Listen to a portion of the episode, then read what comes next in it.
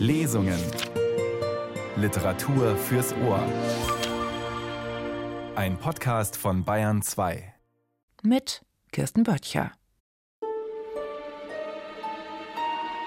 Ein solcher Austausch der Seelen ist alles andere als ungefährlich.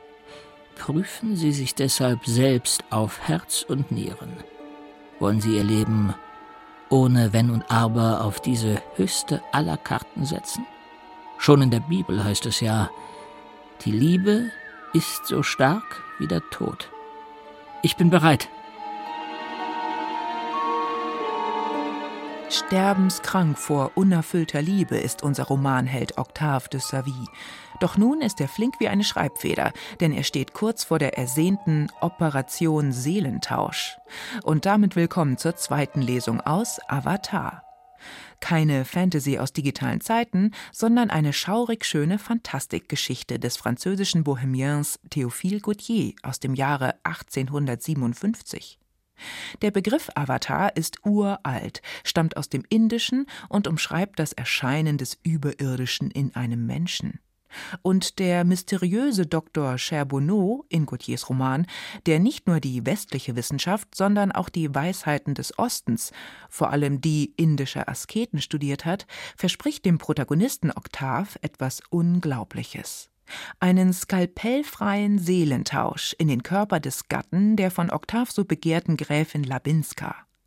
In Folge 2 unserer Lesung schläft Graf Olaf Labinski schon auf des Doktors Liege. Unfreiwillig, sollte ich dazu sagen.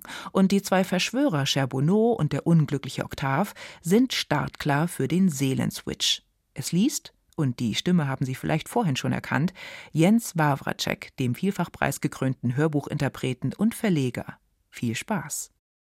Octave verharrte wie angewurzelt, als sie Monsieur Charbonneau den Grafen Labinski zeigte, der mit allen äußeren Anzeichen des Todes lang hingestreckt auf einem der Divane lag. Im ersten Augenblick schoss ihm der Gedanke an einen Mord durch den Kopf, und er brachte vor Entsetzen kein Wort heraus. Doch bei genauerem Hinsehen wurde er gewahr, wie die Atmung doch die Brust des jungen Schläfers hob und senkte. Nun denn, sagte der Arzt, Ihre Verkleidung wartet auf Sie. Die äußerst merkwürdigen Umstände der Situation hatten Octave in tiefste Verwirrung gestürzt. Noch immer verweilte sein Blick auf dem Grafen. Widerwillig musste er feststellen, wie ihn beim Anblick dieser schönen und edlen Gestalt, die ihrer Seele zu berauben er sich anschickte, Gewissensbisse peinigten. Der Arzt hatte ein leicht verächtliches Lächeln auf den Lippen, als er sagte Wenn Sie sich nicht entscheiden können, so kann ich den Grafen auch wieder aufwecken zutiefst beeindruckt von meinen magnetischen Kräften wird er das Haus so auch wieder verlassen, wie er gekommen ist. Aber denken Sie daran, dass eine Gelegenheit wie diese nicht noch einmal kommen wird. Doch wie ausgeprägt mein Interesse an Ihrer Liebe auch ist, und wie drängend in mir der Wunsch auch sein möge, eine Erfahrung zu wagen, wie sie bislang in Europa noch nie versucht worden ist, so muss ich Sie doch zugleich auch warnen. Ein solcher Austausch der Seelen ist alles andere als ungefährlich. Prüfen Sie sich deshalb selbst auf Herz und Nieren. Wollen Sie Ihr Leben ohne Wenn und Aber auf diese höchste aller Karten setzen? Schon in der Bibel heißt es ja, die Liebe ist so stark wie der Tod.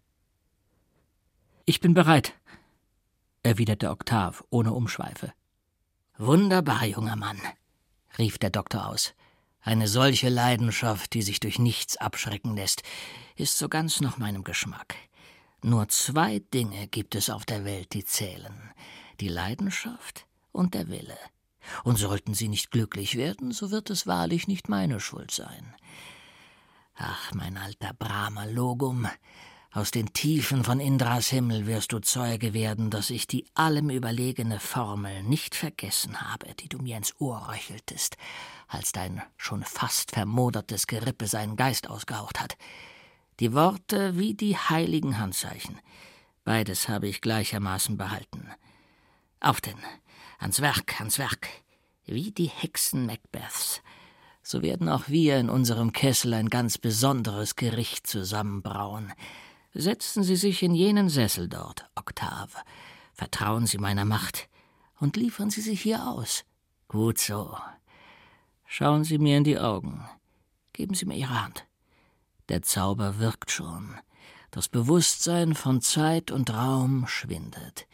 Die Wahrnehmung des eigenen Ich erlischt. Die Lieder werden schwer. Die Muskeln, die kein Befehl des Gehirns mehr steuert, erschlaffen. Das Denken entschläft. Und all die filigranen Fäden, die Seele und Körper miteinander verbinden, beginnen sich zu lösen. Brahma in seinem goldenen Ei, in dem er zehntausend Jahre schlief, hätte der äußeren Welt nicht entrückter sein können.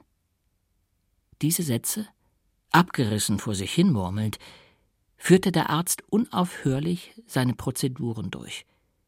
Aus seinen ausgestreckten Händen schossen leuchtende Strahlenbündel hervor, die auf Stirn und Herz des Patienten niederprasselten und so phosphoreszierend wie ein Heiligenschein allmählich eine Art sichtbarer Atmosphäre um ihn herum schufen. Sehr gut, beglückwünschte sich Monsieur Balthasar Charbonneau selbst zu seinem Werk. Er ist da, wo ich ihn haben wollte. Doch was sehe ich da? Was ist das noch für ein Widerstand? rief er nach einer kurzen Pause aus, als lese er durch die Schädelknochen Octaves hindurch noch das letzte Aufbäumen von Persönlichkeit vor der völligen Selbstaufgabe. Was ist das für ein rebellischer Gedanke, der versucht, sich meinem Einfluss zu entziehen? Aber ich werde ihn schon zu fassen bekommen und zur Raison bringen. Um diese unbewusste Rebellion zu überwinden, verstärkte der Arzt die magnetisierende Intensität seines Blickes noch weiter und bekam so den widerspenstigen Gedanken zwischen der Basis des Kleinhirns und dem Ansatz der Wirbelsäule zu packen. Da, wo das verborgenste Heiligtum, das geheimnisvollste Tabernakel der Seele liegt. Sein Triumph war vollkommen. Mit majestätischer Feierlichkeit bereitete er sich nun auf das bislang beispiellose Experiment vor, das zu wagen er im Begriff war. Wie ein Magier schlüpfte er in ein Leinengewand, wusch seine Hände in wohlriechendem Wasser, bemalte mit Hilfe von pulverisierten Farben, die er verschiedenen Dosen entnahm, Wangen und Gesicht mit hieratischen Zeichen, schlang sich das Band der Brahmanen um den Arm, ließ keine der rituellen Handlungen aus, wie sie der Sannyasin aus den Höhlen von Elephanta bis in alle Einzelheiten vorgeschrieben hatte. Nachdem er diese heiligen Handlungen beendet hatte, riss er die Trichter der Heizkörper ganz auf, und schon bald war der riesige Raum von einer derart brüllenden Hitze erfüllt, dass der große Blütenkelch der Aloe mit einem lauten Knall zerplatzt wäre. Auf gar keinen Fall dürfen diese beiden Funken des göttlichen Feuers, die gleich nackt und ohne den Schutz ihrer sterblichen Hülle aufeinandertreffen werden, in unserer Eisesluft verblassen oder gar verlöschen, sagte der Arzt und warf einen Blick auf das Thermometer, das mittlerweile 120 Grad Fahrenheit anzeigte. Zwischen den beiden leblosen Körpern hätte man Dr. Balthasar Charbonneau in seinem weißen Gewand für einen Priester einer jener blutrünstigen Religionen halten können, die ihren Götzen Menschen zum Opfer auf ihre Altäre werfen. Er näherte sich dem noch immer reglosen Grafen Olaf Labinski, sprach die geheimnisvolle Formel aus und wiederholte sie schnell über Octave, der im Tiefschlaf lag. Das sonst so wunderliche Gesicht Monsieur Charbonneaus überzog in diesem Augenblick eine eigenartig majestätische Ausstrahlung. Das Ausmaß der Macht, über die er gebot, veredelte seine verwitterten Züge. Und niemand, der gesehen hätte, mit welch heiligem Ernst er die mystischen Rituale vollzog, hätte in ihm den Kauz von Arzt wiedererkannt, der den Stift des Karikaturisten nachgerade gebieterisch herausforderte. Merkwürdige Dinge waren es, die nun vor sich gingen.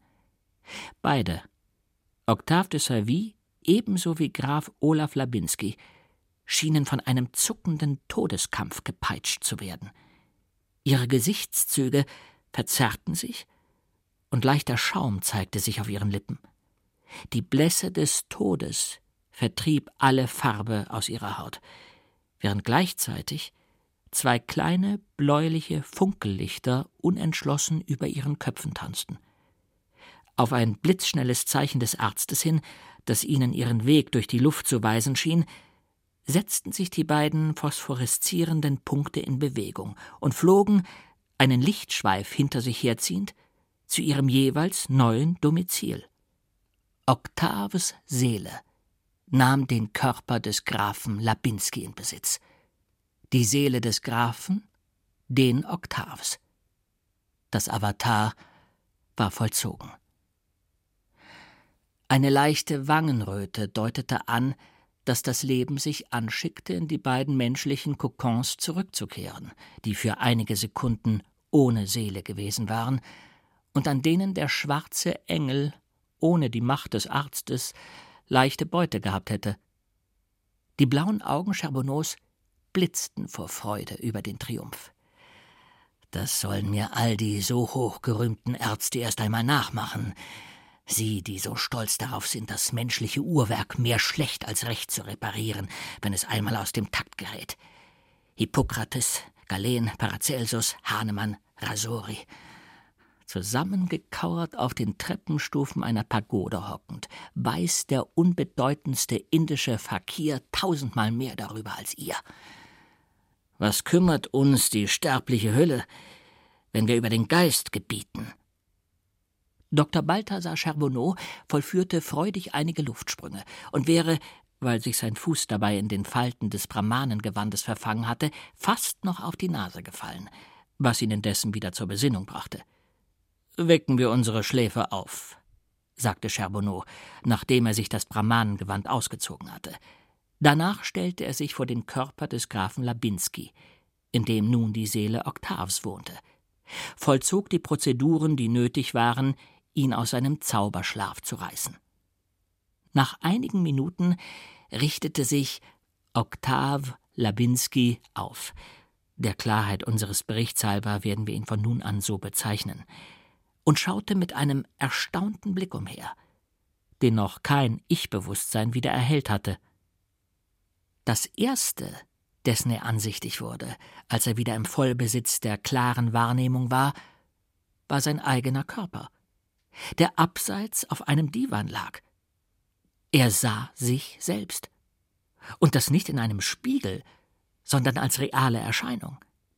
Er schrie auf, doch dieser Schrei erklang nicht mit seiner eigenen Stimme, was ihm so etwas wie Entsetzen einflößte. Der Austausch der Seelen hatte während des magnetischen Schlafes stattgefunden, so dass er daran nicht die geringste Erinnerung hatte und nun ein seltsames Unbehagen verspürte.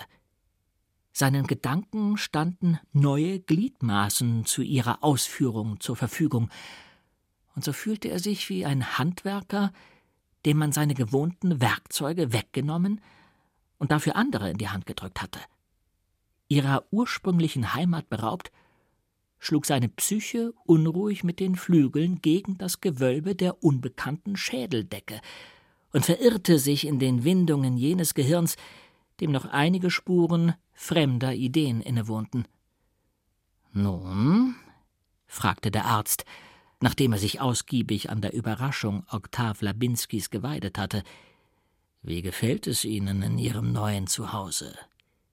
Fühlt sich Ihre Seele gut aufgehoben im Körper jenes charmanten Kavaliers, jenes Ehemanns, der schönsten aller Frauen auf Erden? Jetzt haben Sie wohl kein Verlangen mehr danach, sich dem Tod zu überantworten, wie sie es vorhatten, als ich sie das erste Mal gesehen habe. Jetzt, da sie keine Angst mehr haben müssen, dass ihnen Praskovia die Lippen verschließt, wie damals, als sie ihr ihre Liebe offenbaren wollten. Sie sehen also, Der alte Balthasar Charbonneau mit seinem Affengesicht, das er leicht gegen ein anderes eintauschen könnte, hält in seinem Schelmensack durchaus noch genügend gute Rezepte parat. Doktor, entgegnete Oktav Labinski, Sie verfügen über göttliche Kräfte oder zumindest dämonische. Oh nein, keine Angst. All das hat nicht im geringsten mit Teufelswerk zu tun, und Ihr Seelenheil ist nicht im entferntesten in Gefahr. Ich werde von Ihnen nicht fordern, einen Pakt mit Blut zu unterzeichnen. Nichts ist einfacher als das, was sich da soeben ereignet hat. Das Wort, das einst das Licht erschaffen hat, kann wohl gut und gern auch eine Seele verpflanzen. Hörten die Menschen nur auf Gottes Stimme, so dürften sie noch zu ganz anderen Dingen fähig sein. Mit welcher Gegenleistung, mit welchem Zeichen meiner Ergebenheit kann ich Ihnen meine Dankbarkeit für diesen unschätzbaren Dienst erweisen? Sie schulden mir nichts. Sie haben mir die Liebe vor Augen geführt, und wir Träumer, wir, die wir etwas von Alchemisten, von Zauberern und von Philosophen zugleich an uns haben, wir streben alle mehr oder weniger nach dem Absoluten. Doch stehen Sie nur auf, bewegen Sie sich, laufen Sie und prüfen Sie, ob Ihre neue Haut Sie auch nicht kneift. Oktav Labinski tat, wie ihm der Arzt geheißen hatte, und bewegte sich ein paar Mal im Raum auf und ab. Er fühlte sich nun schon weit weniger benommen, denn obwohl inzwischen eine andere Seele in ihm wohnte, hatte der Leib des Grafen doch den Impuls seiner ursprünglichen Gewohnheiten beibehalten. Und der jetzige Bewohner gab sich diesen Erinnerungen des Körpers voller Vertrauen hin. Denn schließlich lag ihm sehr daran, Gang, Haltung und Gebärden des vertriebenen Besitzers zu übernehmen.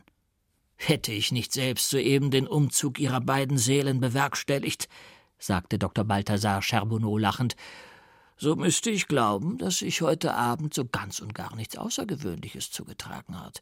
Ich würde sie glatt für den wahrhaftigen, legitimen und authentischen Grafen Labinski aus Litauen halten, dessen Ich noch in dem Kokon schlummert, aus dem Sie voller Verachtung geschlüpft sind. Aber schlägt bald Mitternacht.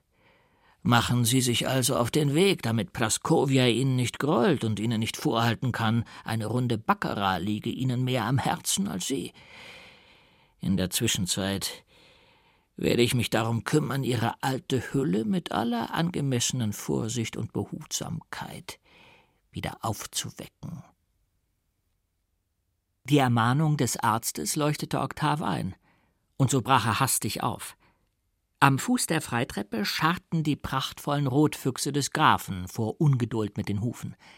Oktav, der zuerst automatisch auf seinen bescheidenen Broom zugegangen war, nahm in dem hohen und prächtigen Coupé Platz und befahl dem Lakaien, der den Auftrag an den Kutscher weitergab, nach Hause. Derart rassige Pferde bewältigen den Weg im Handumdrehen. In nur wenigen Minuten hatten sie die Strecke förmlich verschlungen. Der Wächter stieß die beiden gewaltigen Torflügel auf und gab den Weg frei für die Kutsche, die auf dem sandbedeckten großen Hof unter einer rosa-weiß gestreiften Markise zum Stehen kam. Als er seinen Fuß auf die Schwelle setzte, war der arme, verwandelte Liebhaber gezwungen, einige Sekunden innezuhalten und seine Hand aufs Herz zu pressen, damit es ihm nicht die Brust zersprenge denn zwar gebot er nun über den Leib des Grafen Olaf Labinski, aber eben doch nur über dessen körperliche Erscheinung. All die vertrauten Gewohnheiten jenes Gehirns hatten sich zugleich mit der Seele des früheren Besitzers verflüchtigt. Das Haus, das von nun an das seine sein sollte, war ihm fremd. Und er hatte nicht die geringste Vorstellung von seiner inneren Ordnung. Als er plötzlich vor einer Treppe stand, ging er sie auf gut Glück hoch. In einem weitläufigen Vorzimmer dösten einige Bedienstete in voller Livree vor sich hin. Bei seinem Eintreten sprangen sie wie von der Feder geschnellt hoch und nahmen, teilnahmslos wie die Sklaven des Orients, an den Wänden Aufstellung. Einen weiß und gold gehaltener Salon, der hinter dem Vorzimmer lag, war leer. Octave bediente einen Klingelzug, und ein Zimmermädchen trat ein. Kann Madame mich empfangen? Allein zurückgeblieben, mit dem Körper Octave de Savis, in dem nun die Seele des Grafen Olaf Labinski wohnte, schickte sich Dr. Balthasar Charbonneau an, jene reglose Gestalt ins gewöhnliche Leben zurückzuholen. Nach einigen magnetischen Berührungen erwachte Olaf de Savy. Es sei uns gestattet, diese beiden Namen zu einem Begriff zusammenzufassen, um die Doppelpersönlichkeit zu verdeutlichen, wie eine Erscheinung des Zwischenhimmels aus seinem Tiefschlaf. Besser gesagt, aus einem todesähnlichen Zustand. Von noch keinem bewussten Willen wieder beseelt, erhob er sich mechanisch, und ein heftiger Schwindelanfall machte ihn taumeln. Sein Verstand war noch benommen von dem absonderlichen Schauspiel, dessen er Zeuge geworden war, bevor er in die magnetische Bewusstlosigkeit fiel. Monsieur Balthasar Charbonneau schenkte seinem Patienten ein schlichtes, wohlwollendes Lächeln. Sind der Herr Graf zufrieden mit den Experimenten, die vor seinen Augen vorzunehmen ich die Ehre hatte? Fragte er mit unterwürfiger Ergebenheit, aus der man, wenn man wollte, durchaus einen leichten Anflug von Ironie heraushören konnte. Ich wage zu hoffen, dass er den Abend nicht allzu sehr bereut und dass er mit der Überzeugung scheiden wird, dass im Gegensatz zur Doktrin der offiziellen Wissenschaft nicht alles Fabel und Hokuspokus ist, was man sich so über die Kräfte des Magnetismus erzählt.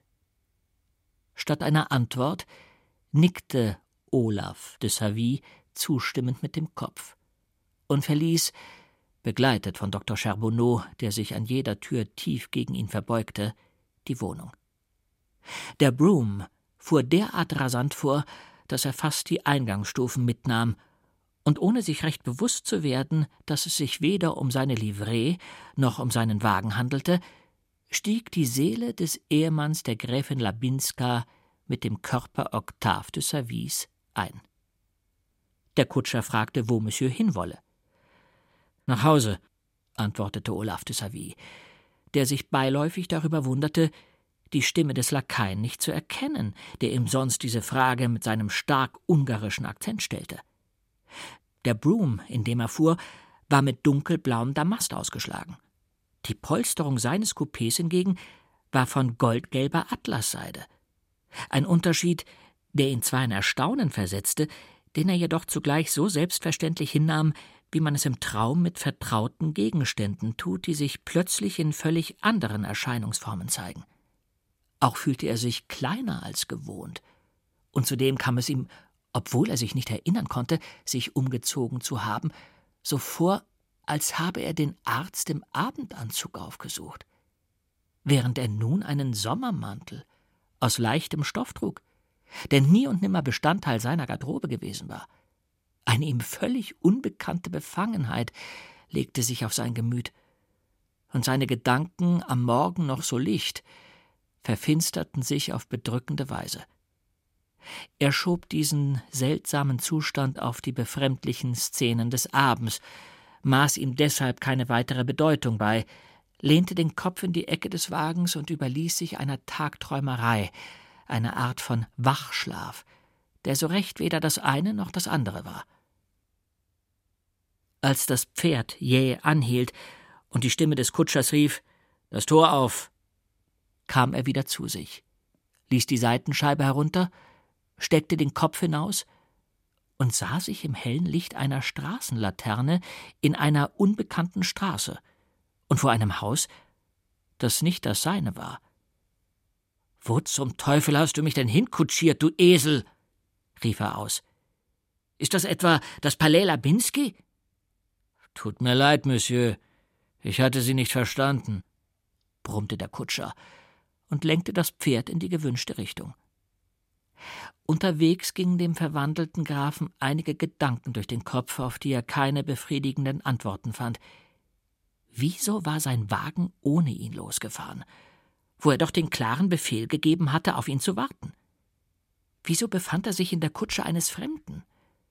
Vermutlich trübte ein leichter Fieberanfall die Klarheit seiner Wahrnehmungen, oder aber der Wunderdoktor hatte ihm vielleicht, um jegliche Skepsis im Keim zu ersticken, während seines Schlafes ein Fläschchen mit Haschisch oder irgendeiner anderen halluzinogenen Droge unter die Nase gehalten. Der Wagen kam am Palais Labinski an. Doch auf den befehlenden Ruf hin weigerte sich der Wächter, das Tor zu öffnen. Heute Abend, so erklärte er, werde nicht empfangen. Monsieur sei bereits seit einer Stunde zurück und Madame habe sich schon in ihre Gemächer zurückgezogen. Bist du betrunken oder hast du den Verstand verloren, du Komiker? rief Olaf de Savy und stieß den Koloss zur Seite. Wohl selbst betrunken oder verrückt, das Männlein, wie? blaffte der Wächter zurück, der von Natur aus schon puterrot, vor Wut blau anlief. Elender! brüllte Olaf de Savy. Wenn meine gute Erziehung nicht. Halten Sie den Mund, oder ich breche Ihnen jeden Knochen im Leib und verstreue Sie dann einzeln auf dem Bürgersteig, gab der Hühne zurück. Man muss hier nicht den Affen machen, nur weil man eine oder zwei Flaschen Champagner zu viel getrunken hat, mein Jungchen. Rasend vor Wut stieß Olaf de Savy den Wächter so grob zur Seite, dass er durch die Einfahrt vordringen konnte. Einige Kammerdiener, die noch nicht zu Bett gegangen waren, kamen beim Lärm des Streits herbeigerannt. Ich werde dich auf die Straße setzen, du Tier, du Schurke, du Verbrecher. Keine Nacht länger bleibst du doch unter dem Dach des Palais. Treibe mich nicht dazu, das unwürdige Blut eines Lakaien zu vergießen. Und der Graf, seines ursprünglichen Körpers beraubt, stürzte sich mit geballten Fäusten auf den riesigen Wächter, der mit nur einer Hand gleich alle beide seines Angreifers packte und fast zerquetschte im Schraubstock seiner dicken, kurzen Finger. He, he, nur mit der Ruhe, sagte der im Grunde seines Herzens gutmütige Riese, der nichts mehr von seinem Gegner zu befürchten hatte und ihm deshalb nur ein paar Stöße versetzte, um ihm den nötigen Respekt beizubringen. Muss man sich denn in solche Umstände bringen und wie ein gewöhnlicher Ruhestörer vor hochanständigen Häusern randalieren, wenn man wie ein Mann von Welt gekleidet ist? Mit dem Wein heißt es aufpassen noch dazu mit einem offensichtlich so edlen wie dem, mit dem Sie sich haben volllaufen lassen. Ein bisschen Zellenluft wird Ihnen den Kopf schon wieder zurechtrücken. Ihr Strauchdiebe! schrie Olaf de Savy die Diener an. Ihr seht einfach zu, wie diese niederträchtige Kanaille euren Herrn, den edlen Grafen Labinski, beleidigt? Bei der Nennung dieses Namens brach das versammelte Gesinde wie aus einem Munde in ein ungeheures Hohngebrüll aus.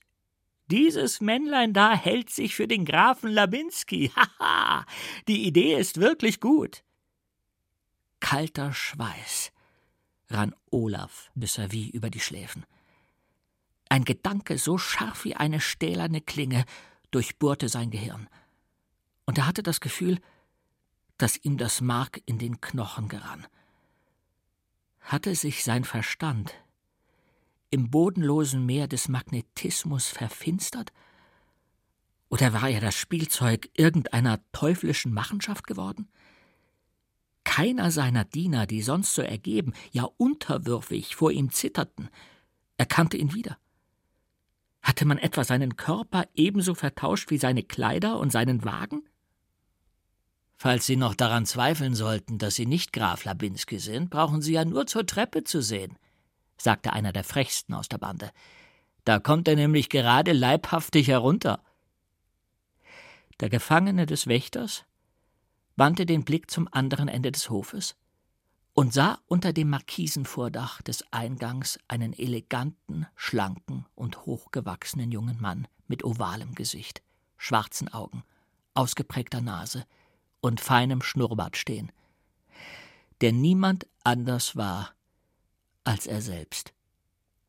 Oder aber ein Gespenst, das der Teufel ihm zum Verwechseln ähnlich nachgebildet hatte. Der Wächter gab die Hände frei, die er umklammert hielt. Mit gesenkten Blicken und angelegten Armen stellten sich die Diener mit der gleichen völligen Bewegungslosigkeit an der Wand entlang auf, wie türkische Sklaven, wenn sich der Pascha nähert. Sie erwiesen jenem Trugbild all die Ehrerbietungen, die sie ihm, dem wahren Grafen, verweigerten. Wiewohl furchtlos wie ein Slave, womit eigentlich schon alles gesagt ist, empfand Praskowias Gatte doch ein unaussprechliches Entsetzen, als jener Doppelgänger näher kam. Bei den Völkern des Nordens gilt der Anblick eines Doppelgängers, und sei es auch nur im Traum, schon immer als böses Omen, und eine unüberwindliche abergläubische Furcht bemächtigte sich des furchtlosen Kriegers des Kaukasus beim Anblick jener Vision seines äußeren Selbst. Oktav Labinski ging auf seine frühere Gestalt zu, in der nun die wild empörte Seele des Grafen bebte, und sagte zu ihm mit so hochmütiger wie eisiger Höflichkeit Monsieur, hören Sie auf, sich vor der Dienerschaft zum Narren zu machen. Wenn Sie den Grafen Labinski sprechen wollen, so haben Sie dazu jeweils von der Mittagsstunde bis zwei Uhr Gelegenheit. Die Frau Gräfin hingegen empfängt jeweils am Donnerstag die Persönlichkeiten, denen die Ehre zuteil wurde, ihr vorgestellt zu werden. Nach diesen Worten verlor Olaf de Savy das Bewusstsein, und man trug ihn in seinen Wagen. Als er wieder zu sich kam, fand er sich in einem Zimmer wieder, von dem er sich nicht erinnern konnte, es jemals zuvor betreten zu haben, und auf einem Bett, das dem seinen nicht im geringsten ähnelte. Ein fremder Bediensteter stand neben ihm, stützte seinen Kopf und hielt ihm ein Fläschchen Äther unter die Nase. Geht es Monsieur wieder etwas besser? fragte Jean den Grafen, den er für seinen Herrn hielt. Gewiss, antwortete Olaf de Savy. Es war nur ein vorübergehender Schwächeanfall. Darf ich mich zurückziehen, oder soll ich mich weiter zur Verfügung halten, Monsieur? Nein, lassen Sie mich allein. Doch zünden Sie noch die Leuchter vor dem Spiegel an. Nachdem Jean die Kerzen angezündet und sich anschließend zurückgezogen hatte, stürzte der Graf zum Spiegel und sah sich in dem reinen Kristall, dem sanften und traurigen Antlitz eines jungen Mannes mit üppigem schwarzem Haar, tiefblauen Augen, bleichen Wangen und seidig braunem Bart gegenüber, einem Antlitz, das nicht das seine war und das ihn erstaunt anblickte. Er versuchte sich zuerst einzureden, dass sich wohl ein übler Scherzbold maskiert haben mochte und ihn nun aus dem mit Kupfer und Perlmutt intarsierten Rahmen des venezianisch geschliffenen Spiegels ansah. Doch nein, da war niemand. Er befühlte seine Hände. Sie waren schlanker, länger und von mehr Adern durchzogen als die seinen. An seinem Ringfinger buckelte sich ein schwerer Goldring mit einem eingravierten Wappen, das eine Freiherrenkrone auf rot-silbernem Schild zeigte. Er durchwühlte seine Taschen und stieß auf eine kleine Brieftasche, in der Visitenkarten mit dem Namen Octave de Savy steckten. Das Gelächter der Dienerschaft im Palais Labinski, die Erscheinung seines Doppelgängers. Und das unbekannte Gesicht, das sich da im Spiegel vor sein Bild schob, mochten vielleicht noch die wahnhaften Ausgeburten eines Krankenhirns sein, doch die völlig fremde Kleidung und jener Ring, den er gerade von seinem Finger streifte, waren greifbare materielle Beweise, Zeugnisse, die keine Macht der Welt widerlegen konnte. Ohne sein Wissen hatte sich in ihm eine vollständige Verwandlung vollzogen. Und mit Sicherheit hatte ihm ein Zauberer, womöglich gar ein Dämon, seine Gestalt, seinen Adel, seinen Namen, kurz seine ganze Identität geraubt und ihm nichts gelassen außer seiner Seele, der es indessen verwehrt war, sich zu offenbaren. Mit der äußeren Erscheinung, in die er eingesperrt war, war es ihm völlig unmöglich, den Titel des Grafen Labinski für sich einzufordern, denn alle Welt musste ihn für einen unverschämten Hochstapler halten, oder zumindest für einen armen Irren, und verborgen unter diesem trügerischen Kostüm seiner Erscheinung würde ihn nicht einmal seine eigene Frau wiedererkennen. Wie sollte er da seine Identität unter Beweis stellen? Sicher, es gab tausend vertraute Umstände, tausend kleine Geheimnisse, die sonst niemand kennen konnte, und deren Erwähnung Praskovia gegenüber ihr die Seele ihres Mannes hinter der Maskerade entdecken würde. Doch selbst wenn ihm dieses Glück zuteil werden sollte. Ein grauenhafter Gedanke schlug seine Schlangenzähne in sein Herz. Vielleicht setzt ja in diesem Augenblick jener vermeintliche und von Dämonen nach meinem Abbild geschaffene Graf Labinski, jener Vampir, der nun mein Palais bewohnt und auf dessen Befehl hin meine eigene Dienerschaft sich gegen mich stellt, gerade seinen gespaltenen Fuß auf die Schwelle jenes Gemachs, in das ich stets nur mit der gleichen Bewegtheit des Herzens wie am ersten Abend eingetreten bin. Und vielleicht schaut ihn Praskovia gerade mit ihrem sanften Lächeln an und schmiegt ihren bezaubernden Kopf mit entzückendem Erröten an jene von der Pranke des Teufels gezeichnete Schulter. Weil sie glaubt, jene lügnerische Larve, jener Wiedergänger, jener Blutsauger, jene scheußliche Ausgeburt der Höllennacht, sei ich. Glühende Wellen durchströmten das Hirn des Grafen. Er hetzte im Zimmer auf und ab wie ein wildes Tier. Er stürzte an Oktavs Waschtisch, goss Wasser in eine Schüssel und tauchte seinen Kopf hinein. Er gewann seine Fassung zurück und sagte sich, dass die Zeiten von Magie und Hexerei ein für allemal vorüber waren, dass einzig der Tod die Macht besaß, Leib und Seele voneinander zu trennen, und dass all das zweifelsohne nichts als ein ziemlich geschmackloser Scherz des Monsieur Balthasar Charbonneau sein konnte, der sich auf die gleiche natürlichste Art der Welt aufklären würde wie die Schauergeschichten der Anne Radcliffe. Zu Tode erschöpft, warf er sich auf Octaves Bett und fiel in einen schweren, tiefen und fast schon todesähnlichen Schlaf, der ihn auch dann noch umfing, als Jean im Glauben, sein Herr sei bereits wach, ins Zimmer trat, um Briefe und Zeichnungen auf den Tisch zu legen. Der Graf öffnete die Augen und ließ einen forschenden Blick umherschweifen. Was er sah, war ein behagliches, aber schlicht eingerichtetes Schlafzimmer. Der einzige Schmuck jenes Zimmers, das etwas trostlos und streng wirkte, waren der venezianische Spiegel, in dem der Graf am Abend zuvor entdeckt hatte, dass er nicht mehr im Besitz seines gewohnten Aussehens war. Und das Bild einer älteren Frau, die zweifelsohne Octaves Mutter darstellte. Stehen Monsieur jetzt auf? fragte Jean in jenem gedämpften Tonfall, den er sich während Octaves Erkrankung angewöhnt hatte, und reichte dem Grafen seine Morgenbekleidung. Obwohl es dem Grafen widerstrebte, in die Kleider eines Fremden zu schlüpfen. So war er, wollte er nicht nackt bleiben, doch gezwungen, die anzunehmen, die Jean ihm hinhielt, und setzte seine Füße auf das schwarze, seidige Bärenfell, das als Bettvorleger diente.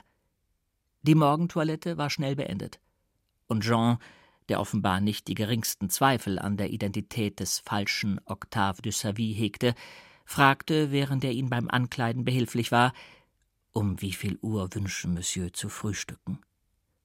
Zur üblichen Zeit, entgegnete der Graf, der beschlossen hatte, sich zumindest nach außen hin in seine unbegreifliche Veränderung zu fügen, um allen Widrigkeiten aus dem Weg zu gehen bei den Schritten, die er sich vorgenommen hatte, um seine Persönlichkeit wiederzuerlangen. Jean zog sich zurück, und in der Hoffnung, aus ihnen irgendwelche Aufschlüsse zu erlangen, öffnete Olaf de Savy jene beiden Briefe, die Jean ihm zusammen mit den Zeitungen gebracht hatte. Der erste enthielt, unterschrieben mit einem ihm völlig unbekannten Namen, freundschaftliche Vorhaltungen und beklagte den Abbruch guter kameradschaftlicher Beziehungen ohne jeglichen Grund. Der zweite kam von Octaves Notar, der ihn drängte, sich längst überfällige Quartalszinsen auszahlen zu lassen oder ihm zumindest Anweisungen für deren weitere Anlage zu geben, da sie sonst ohne Ertrag bleiben würden. Sieh an, sagte der Graf zu sich selbst. Offensichtlich gibt es diesen Octave de Savy wirklich. Er ist also keineswegs eine Ausgeburt der Fantasie, keine literarische Figur eines Achim von Arnim oder eines Clemens Brentano. Er besitzt eine Wohnung, hat Freunde, einen Anwalt, feste Renteneinkünfte, kurz alles, was den bürgerlichen Status eines Gentleman ausmacht. Er setzte die Untersuchung seiner neuen häuslichen Umgebung fort, indem er die Schubladen des Tisches aufzog. In der einen fand er Effekten sowie 2000 Francscheine und 50 Louis d'Or, die er zur Finanzierung des Feldzugs, den er vorhatte, ohne jeden Skrupel an sich nahm. In der anderen befand sich eine Brieftasche aus russischem Leder, die durch einen geheimen Mechanismus verschlossen war. Jean trat ein und meldete Monsieur Alfred Humbert, der, ohne abzuwarten, dass ihm der Diener die Antwort des Hausherrn ausrichtete, mit der Vertraulichkeit eines alten Freundes ins Zimmer trat.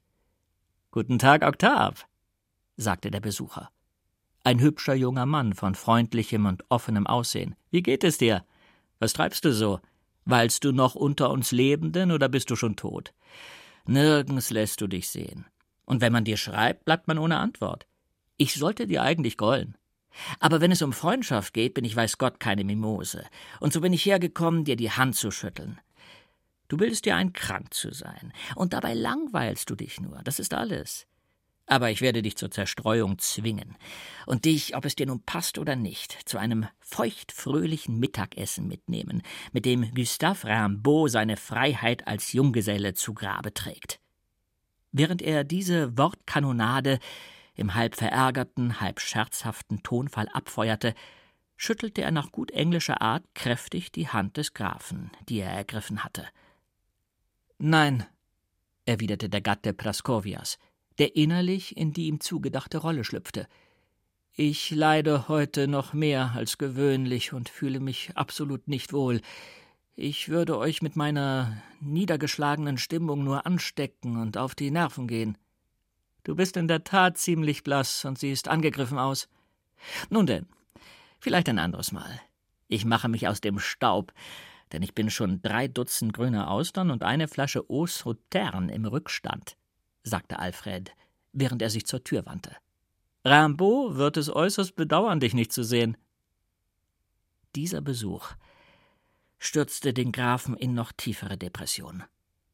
Jean hielt ihn für seinen Herrn, Alfred für seinen Freund, und als fehlte ihm nur noch ein letzter Beweis, öffnete sich die Tür. Eine Dame mit silberdurchwirktem Haar, die eine frappierende Ähnlichkeit mit dem Bild an der Wand hatte, trat ins Zimmer, ließ sich auf dem Divan nieder und sagte zu dem Grafen Wie geht es dir, mein armer Octave? Jean hat mir erzählt, dass du gestern erst sehr spät nach Hause gekommen bist und in einem Zustand der Schwäche, dass man sich ernsthaft Sorgen machen muss. Schone dich, mein lieber Sohn, denn du weißt, wie gern ich dich habe, trotz des Kummers, den mir deine unerklärliche Traurigkeit bereitet, deren geheimnisvolle Ursache du mir nie hast anvertrauen wollen. Haben Sie keine Bange, teure Mutter. Es ist nichts Ernstes, erwiderte Olaf de Savy. Heute fühle ich mich schon viel besser. Beruhigt erhob sich Madame de Savy und verließ den Raum wieder, da sie ihren Sohn nicht weiter behelligen wollte, von dem sie wusste, dass er es nicht schätzte, wenn seine Einsamkeit allzu lange gestört wurde. Hervorragend, ich bin also wirklich Octave de Savy, rief der Graf aus. Seine Mutter erkennt mich und hat keine Ahnung, dass in der Haut ihres Sohns eine fremde Seele steckt.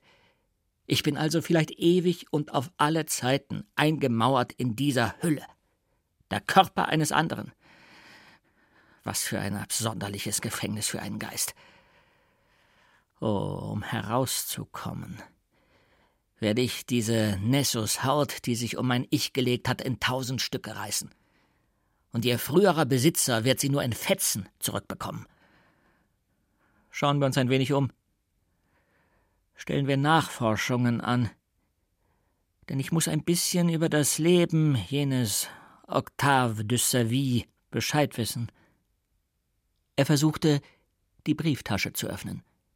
Die Feder, die er eher zufällig berührte, gab nach und der Graf zog zunächst mehrere mit enger, feiner Schrift beschriebene Blätter aus den ledernen Fächern und anschließend eine quadratische Karte aus Velinpapier.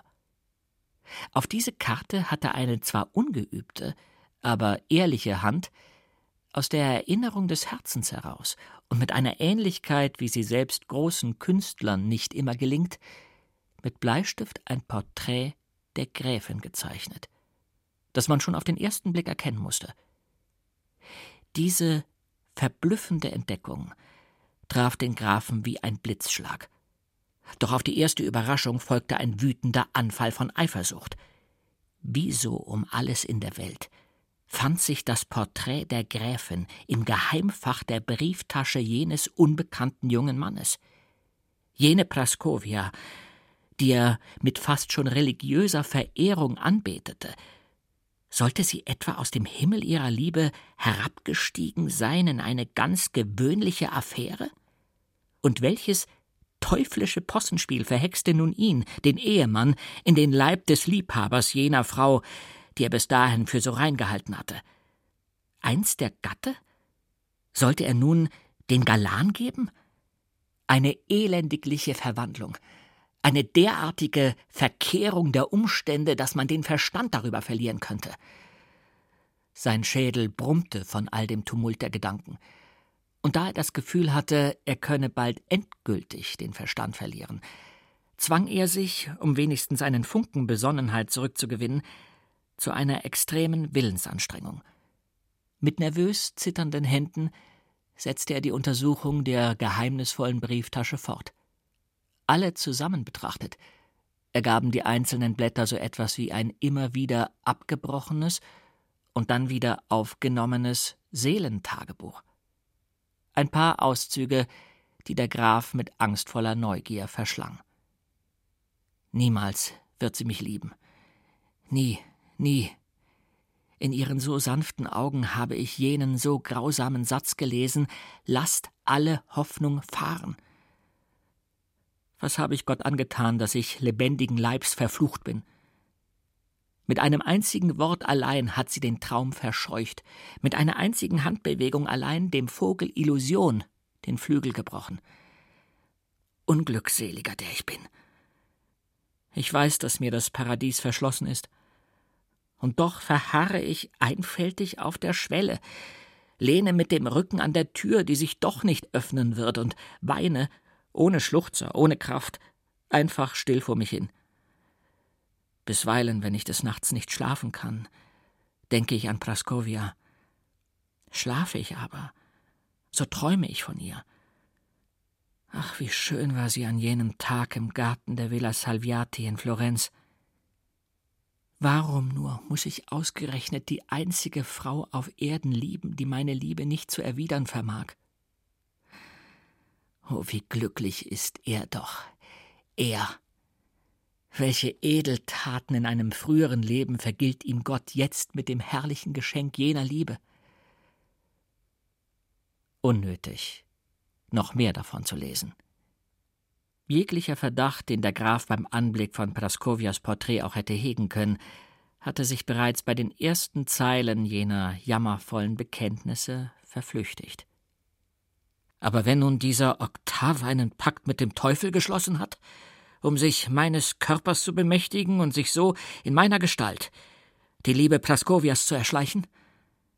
Er nahm das Frühstück ein, das Jean angerichtet hatte, kleidete sich an und befahl, den Wagen vorzufahren. Als angespannt war, ließ er sich zu Dr. Balthasar Charbonneau bringen. Er ging durch die Räume, die er am Abend zuvor noch als Graf Olaf Labinski betreten hatte, aus denen er jedoch von jedermann als Octave de Savy angesprochen wieder herausgekommen war.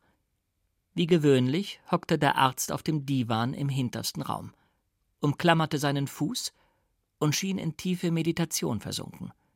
Als er die Schritte des Grafen hörte, hob er den Kopf. Ach, Sie sind's, mein lieber Oktav.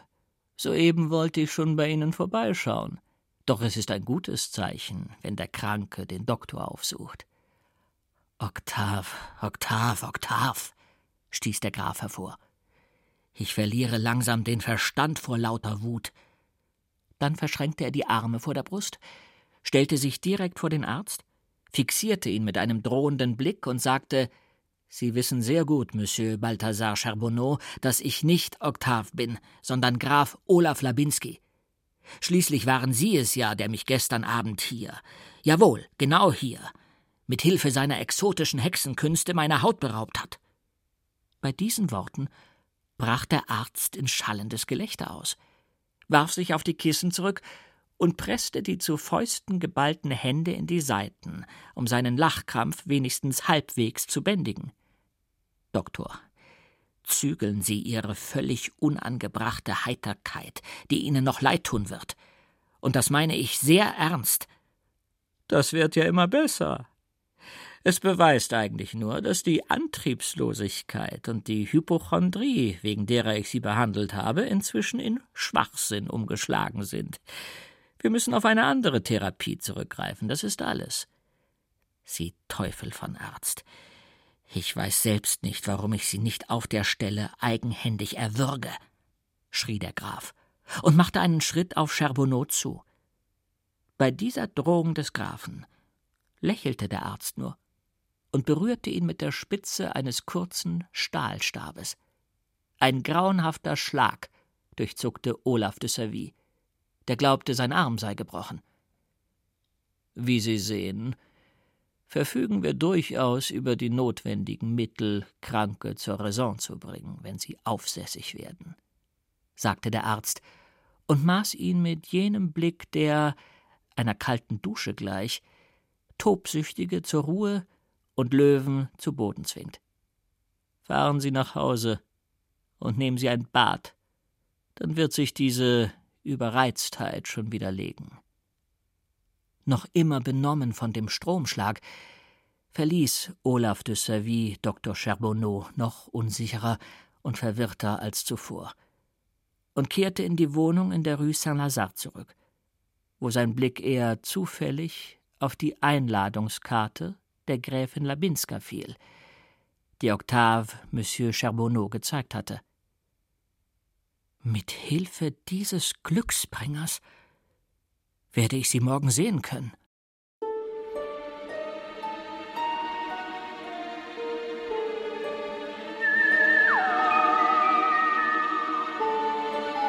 Théophile Gautier Avatar Teil 2 Gelesen von Jens Wawracek in der Regie von Irene Schuck. Technik Tim Höfer. Produktion Bayerischer Rundfunk 2021. Das von Jörg Ahlisch übersetzte Buch ist bei Mattes und Seitz erschienen. Und dank der Genehmigung des Verlags können Sie alle Folgen als Podcast genießen, im BR Podcast Lesungen in unserer Audiothek. Ob es ein Happy End für die flottierenden Männerseelen in falschen Körpern gibt? Freuen Sie sich mit mir, Kirsten Böttcher, auf Teil 3 von Theophile Gautiers cleverem Roman. Vielen Dank für Ihr cleveres Ohr und auf bald. Wenn Ihnen das gefallen hat, vielleicht interessiert Sie auch dieser Podcast. Also was ist das für ein Fisch?